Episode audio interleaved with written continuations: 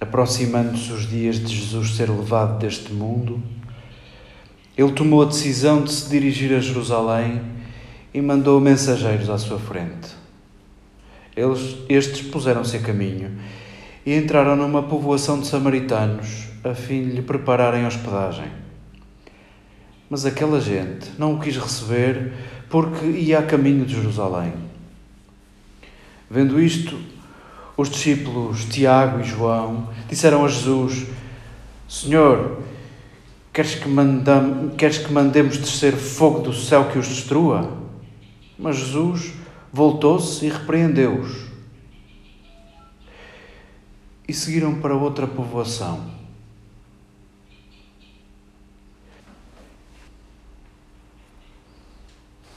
Queridos irmãos e amigos, deixemos que este texto toque o nosso coração nos seus pormenores, cada um saboreará coisas diferentes. Deixemos que a inteligência, os sentidos, a sabedoria de cada um acolha este texto. Cada um pode deter-se nos pormenores que quiser. É um texto decisivo porque há um antes e um depois desta decisão de Jesus. Bem sabemos a centralidade que ocupa nas narrativas do Evangelho a decisão de subir a Jerusalém. E acontece neste capítulo 9, o mesmo em que os discípulos foram convidados a fazer o que Jesus fazia. É no mesmo capítulo que nos é servida a decisão central da vida de Jesus.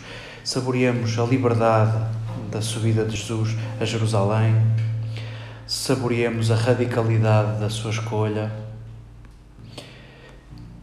há de sugerir-nos tanto a liberdade de Jesus, a radicalidade de Jesus, há de chegar ao nosso coração e fazer connosco alguma coisa.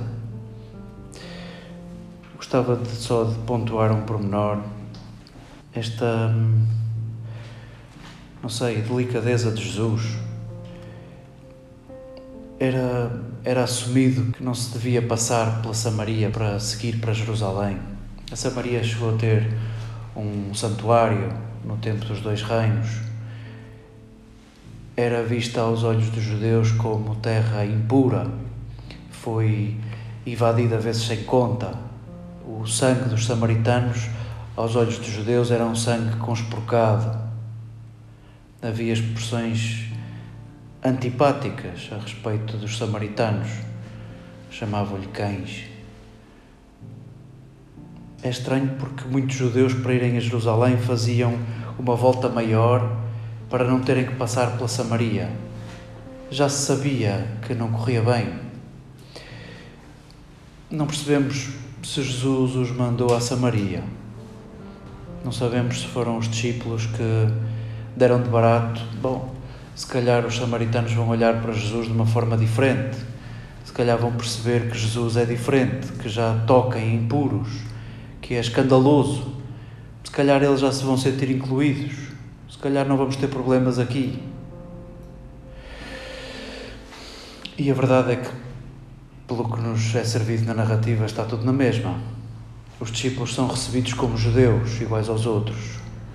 São recebidos de uma forma desagradável.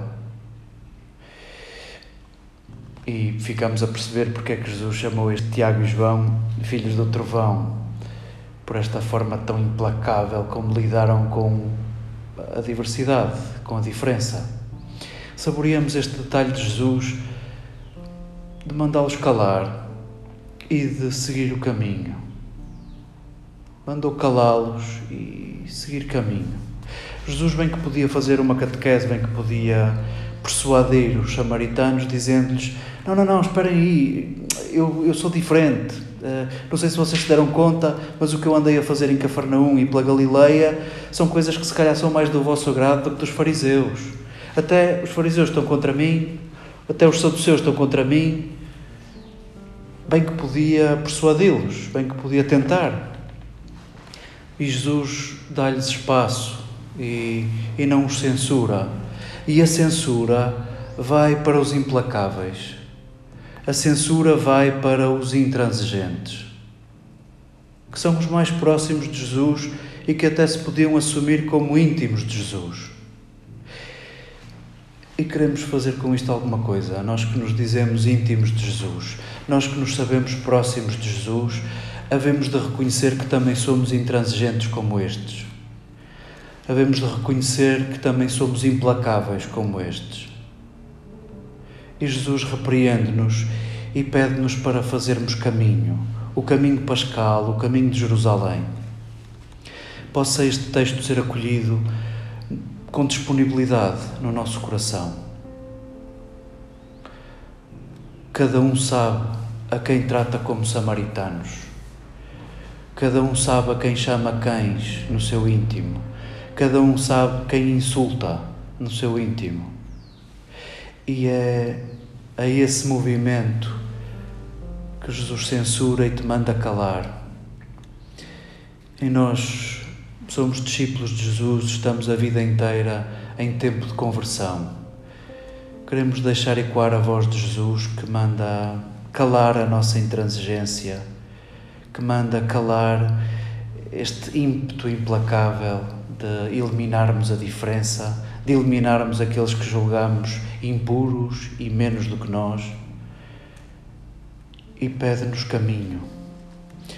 Possa este texto ser companhia de caminho para Jerusalém, o caminho pascal que verdadeiramente nos transforma.